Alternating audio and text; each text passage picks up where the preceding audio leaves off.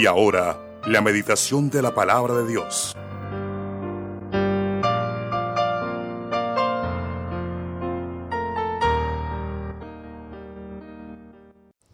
Bueno, la, ventaja que tiene la palabra de Dios es que va hacia todos lados. Es, es lo que dice la Biblia.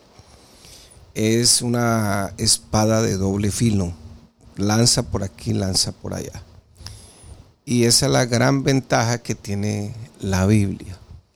Y a los soldados se les enseñaba a pelear con esa espada de doble filo porque si llegaba a pasar algo, eh, se mataban ellos con su misma arma de defensa. Bueno, en este caso la palabra es como cuando uno tiene en un lugar eh, muchas cámaras y hay unos puntos ciegos que a veces uno no los ve. Y la cámara de hecho pues enfoca hacia un lado, pero hay puntos ciegos. Bueno, en este caso con la Biblia no hay puntos ciegos porque si tenemos esos puntos ciegos, la palabra de Dios me los ubica.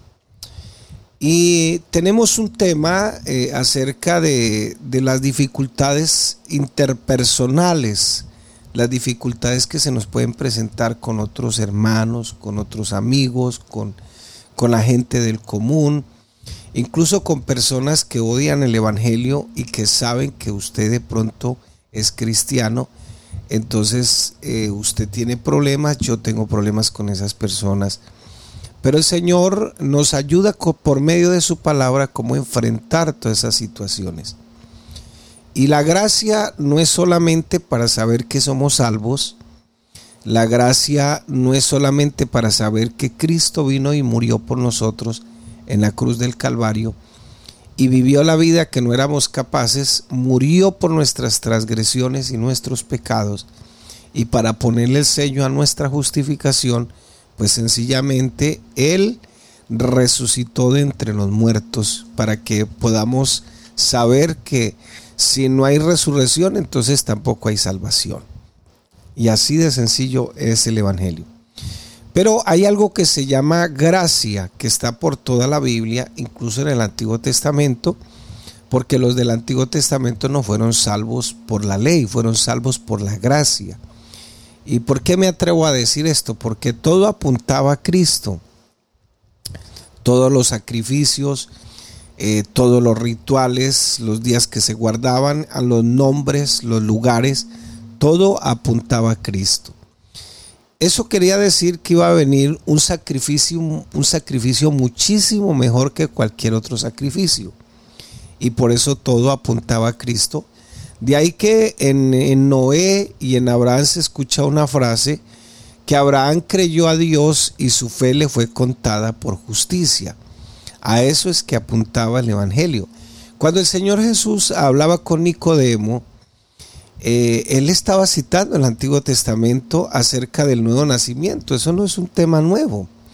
De hecho, cuando el, apóstol Pablo cita Romanos 1, 16 y 17, dice, porque por la fe el justo vivirá, le está citando un tema del Antiguo Testamento. De ahí que cuando tú lees o yo leo eh, Hebreos capítulo 11, 11, nos vamos a dar cuenta de que esos héroes de la fe todos pusieron la mirada en Cristo aún sin haber venido el Señor en persona.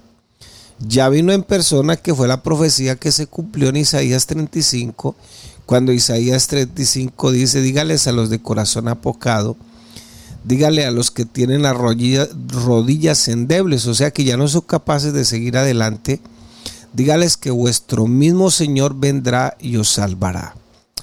Entonces, mi hermano, hay algo en la Biblia que se llama gracia y esa gracia no es solamente para yo saber que el Señor, por su gracia, por la fe, el Señor me ha salvado, sino que esa gracia también me va a servir para que yo sea dispensador de la gracia.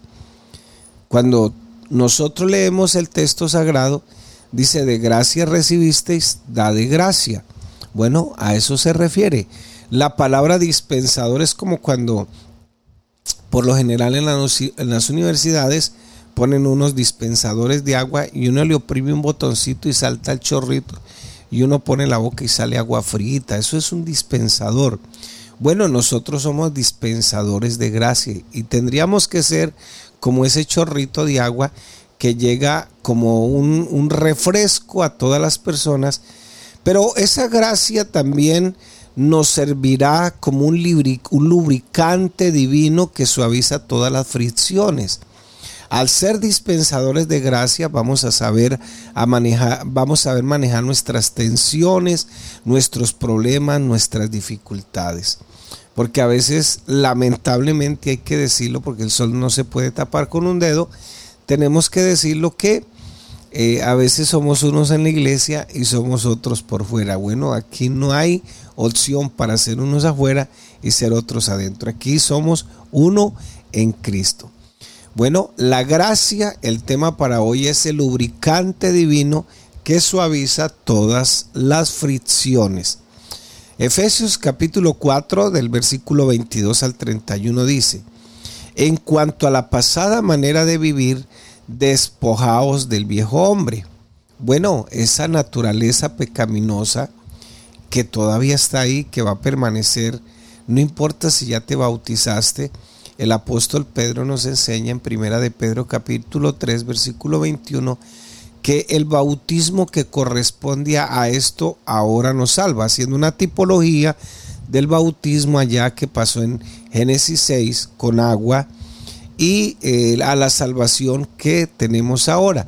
Pero entre paréntesis usa una figura de lenguaje para decir que no quitando las inmundicias de la carne, o sea, el viejo hombre todavía sigue ahí, permanece ahí. Por eso el peor enemigo de nosotros ni siquiera es su mujer, ni siquiera es su marido, ni siquiera son sus hijos, ni siquiera es usted mismo, o sea, el viejo hombre. Por eso dice, en cuanto a la pasada manera de vivir, despojaos del viejo hombre que está viciado conforme a los deseos engañosos y renovaos en el espíritu. Nótese que la palabra espíritu aquí aparece con E minúscula, no está con E mayúscula y no se refiere al Espíritu Santo. Es otra figura del lenguaje y dice y renovaos en el espíritu. Esa palabra espíritu eh, eh, lo que se quiere decir es que se menciona una parte por querer decir todo, o sea, el asiento de la personalidad, el espíritu, el alma, el cuerpo, la mente, la conciencia, y renovados en el espíritu de vuestra mente y vestidos del nuevo hombre, o sea, la nueva naturaleza que el Señor ha puesto en nuestra vida, que eso es lo que llama, se llama, la Biblia el nuevo nacimiento creado según Dios en la justicia y en la santidad de la verdad.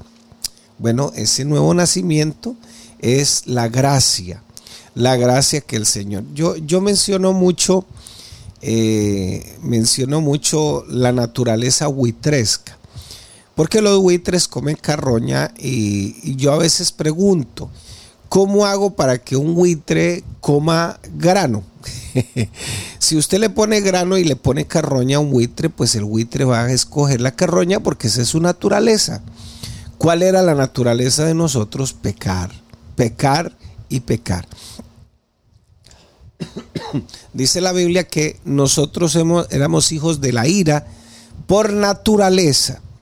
Y esa era nuestra naturaleza, pecar y pecar. Por eso, si yo quiero cambiarle la naturaleza buitresca al buitre, pues tengo que palomizarlo para que coma grano, para que sea diferente. Y lo mismo pasa con nosotros el Señor tuvo que traer su palabra por medio del predicador y por medio del Espíritu Santo cambiar nuestra naturaleza huitresca y lo que hizo fue palomizarnos. En otras palabras, hemos permitido que el Espíritu Santo ejerza su influencia en nuestras vidas y a eso es lo que le llama la Biblia el nuevo nacimiento. Por lo cual dice el versículo 25, desechando la mentira, habla verdad cada uno con su prójimo porque somos miembros los unos de los otros. Gracia como un lubricante que suaviza las fricciones.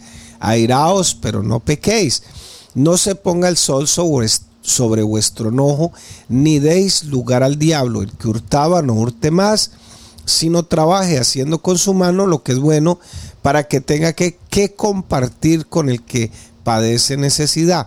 Ninguna palabra corrompida salga de vuestra boca, sino la que sea buena para la necesaria edificación a fin de dar gracia a los oyentes.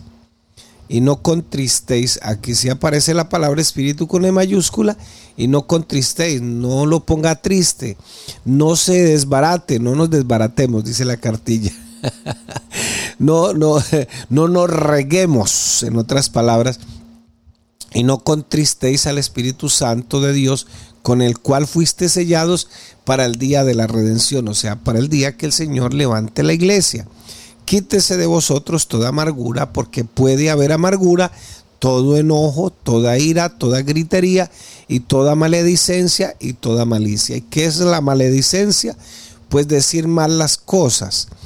Y ese decir mal las cosas, porque son dos palabras en una sola, una palabra compuesta, eh, no es decir maldición, maldición, maldición, maldición a toda hora. No, mal decir, o sea, eh, decir las cosas con despectivamente, no con un propósito, con el objetivo de molestar, de ofender, etc. Entonces, la gracia también me va a servir a mí como un dispensador y me va a servir a mí como un lubricante para poder eh, eh, así como cuando se le echa aceite al motor para que no se funda eh, y los pistones trabajen bien, más o menos eso es lo que hace la gracia, porque de gracia recibisteis, dad de gracias, dice la palabra del Señor.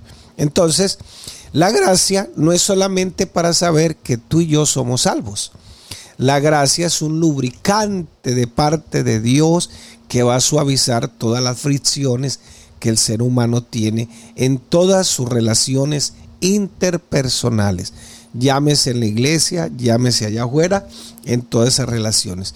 Y no solo debemos ser receptores del amor de Dios, no solamente somos receptores de la misericordia, ay, nos encanta, Señor, perdónanos, Señor, lávanos, Señor, mira mi aflicción, Señor, somos receptores del amor de Dios.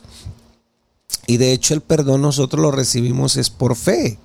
Fe en el Señor Jesucristo, dice la misma palabra, abogado tenemos para con el Padre a Jesucristo el justo, si en algo hemos pecado y la sangre de Jesucristo su Hijo nos limpia de todo pecado. Y esa palabra que está en primera de Juan capítulo 1 no es para los amigos, es para la iglesia.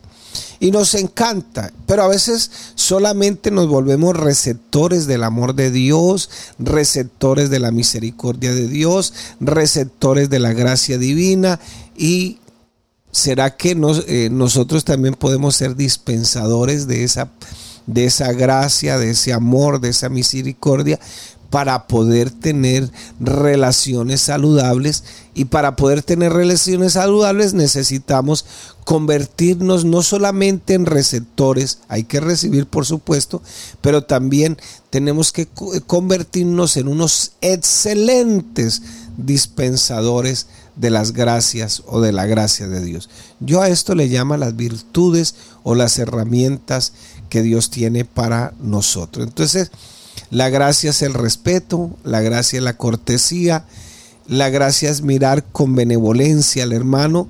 La gracia, eh, ¿se acuerdan de una frase que hace muchos años se usaba en Colombia porque había un señor de apellido Carreño que escribió un libro de cómo comportarse en medio de la sociedad. Eso se llama la urbanidad de Carreño.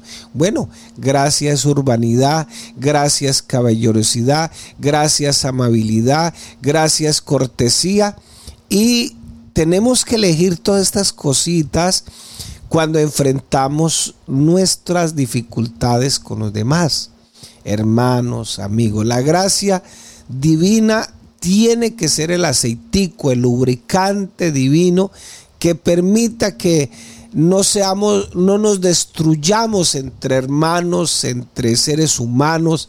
No importa si no somos de la iglesia o somos de la iglesia. Si, si le ponemos aceitico al motor de un automóvil, eh, entonces ese metal con metal que se está rozando, sin embargo se hace más, más llevadero y no se recalienta, no se funde.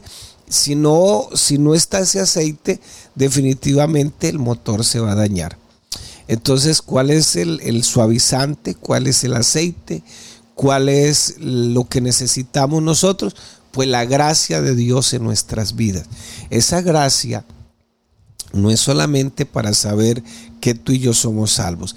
E, en, medio de nuestras relaciones interpersonales, esos roces diarios, permanentes, eh, y eso se produce porque sencillamente, como decíamos ayer, somos personas pecadoras, todos pensamos diferente. Por eso es esencial no solamente recibir la gracia de Dios, sino también saberla utilizar para no responder, eh, o más bien responder eh, basado en convicciones, porque respondemos a la ligera, vamos a responder lo primero que se nos venga allí. Y por lo general las personas sanguíneas, temperamentales, no lo piensan dos veces y a veces eh, eh, la, la, lengua no solamente se hizo para saborear la comida, sino que echamos a rodar la lengua y se nos sale lo primero que viene. En todas partes hay quienes crean conflictos, en todas las familias y en todas partes hay que tener suficiente sabiduría para poder manejar las cosas.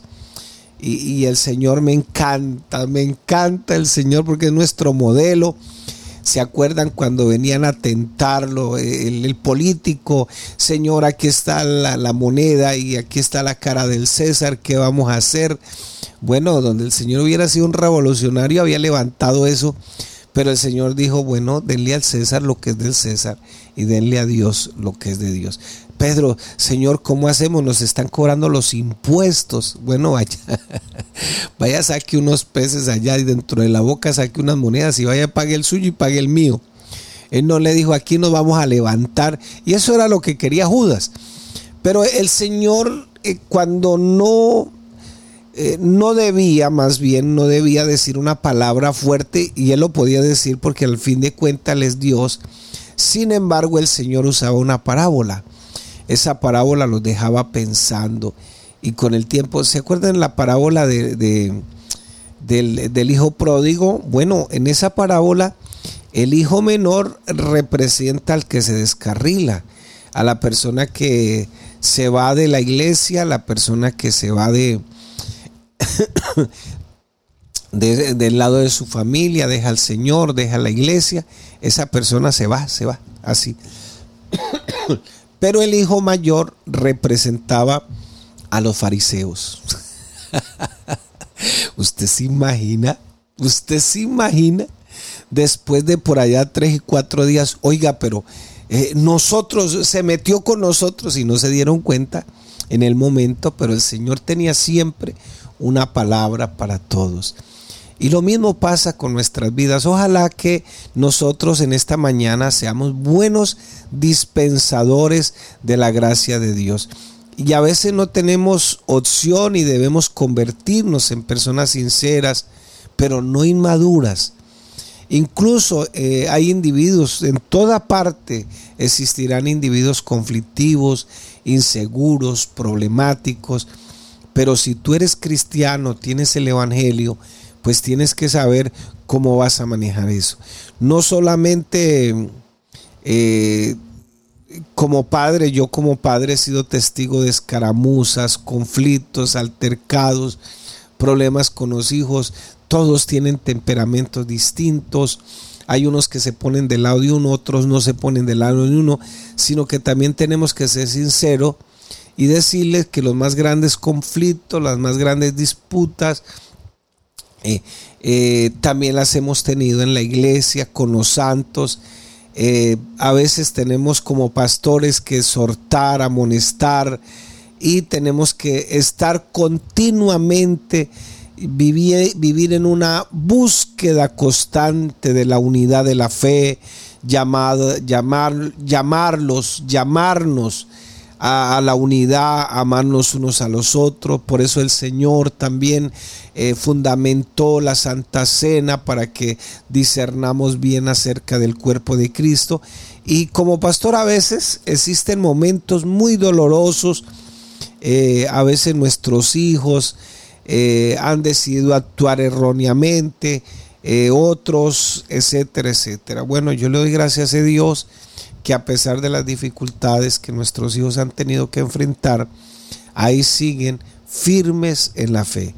Como pastor también tenemos que experimentar momentos eh, donde nos duele la cabeza, nos salen canas, eh, a veces tenemos que tener una cabeza fría, conciliadora, a veces las diferencias, los pecados de quienes amamos en la iglesia, los errores, los juicios erróneos y a veces como pastores incluso caemos en todo eso, las malas actitudes estarán siempre presentes en la congregación, en la vida laboral, en la vida familiar.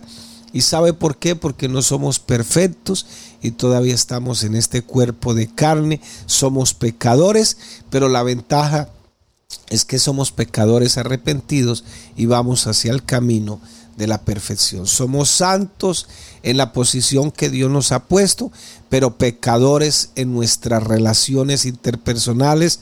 Las congregaciones grandiosas no son las que no tienen conflictos, sino aquellas que sus miembros han aprendido a habitarlos y a confrontar los que tienen que confrontar. Las congregaciones grandiosas no son aquellas que sus miembros no piensan, no razonan, no tienen diferencias, no cometen pecados ni tienen desacuerdos, sino que en la sabiduría que Dios le ha provisto a la iglesia por medio de su palabra, saben resolver sus desacuerdos. Esa congregación, la congregación en otras palabras no es una fábrica de robots. Eh, eh, los cuerpos pastorales no somos exitosos como la gente cree permanentemente y tenemos que estar eh, a veces con los diáconos. a veces no todos los diáconos están de acuerdo, pero esperemos que aquí no pase eso. Entonces, qué bueno que podamos en esta mañana ser buenos dispensadores de la gracia de Dios. Cómo vas a enfrentar tus situaciones allá donde trabajas, donde estudias, etcétera. Y podemos tener desacuerdos, diferencias, pero no debemos vivir en esa desunión, en esa desarmonía. Por la gracia divina los humanos podemos relacionarnos con Dios, eh, relacionarnos con los demás. ¿Cuál es nuestro compromiso en esta mañana? Vivir pendientes de cómo vamos a actuar y cómo vamos a responder, porque vamos a hacerlo bajo la gracia que Dios ha derramado en nuestras vidas para poder suavizar todas esas tensiones que tenemos. De ahí que la misma palabra dice que la sabia respuesta o la respuesta que se, se hace con bajo tono hace que al otro se le calme la ira o se le baje el furor y evita conflictos innecesarios que generan pasiones innecesarias y que a la postre también nos producen demasiado dolor de cabeza.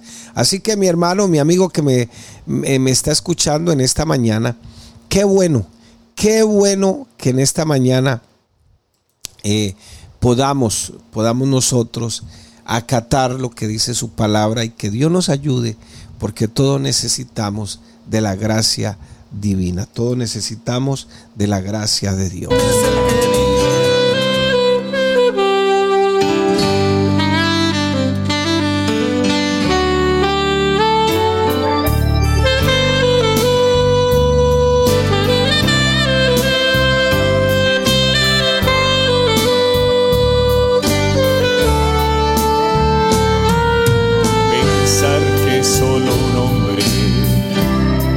Llenar mi corazón y el universo, que toda maravilla se encierra en él y en su aliento está la vida.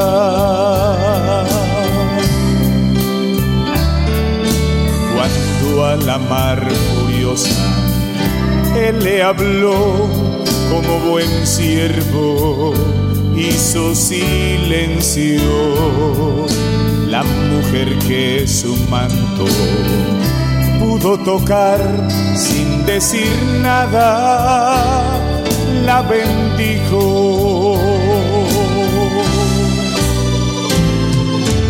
Él, él es Jesús, él es Jesús, el gran yo soy omnipotente, es mi Señor, mi Salvador, mi gran redentor, me da consejo, quien me consuela, porque es mi Padre, es mi hermano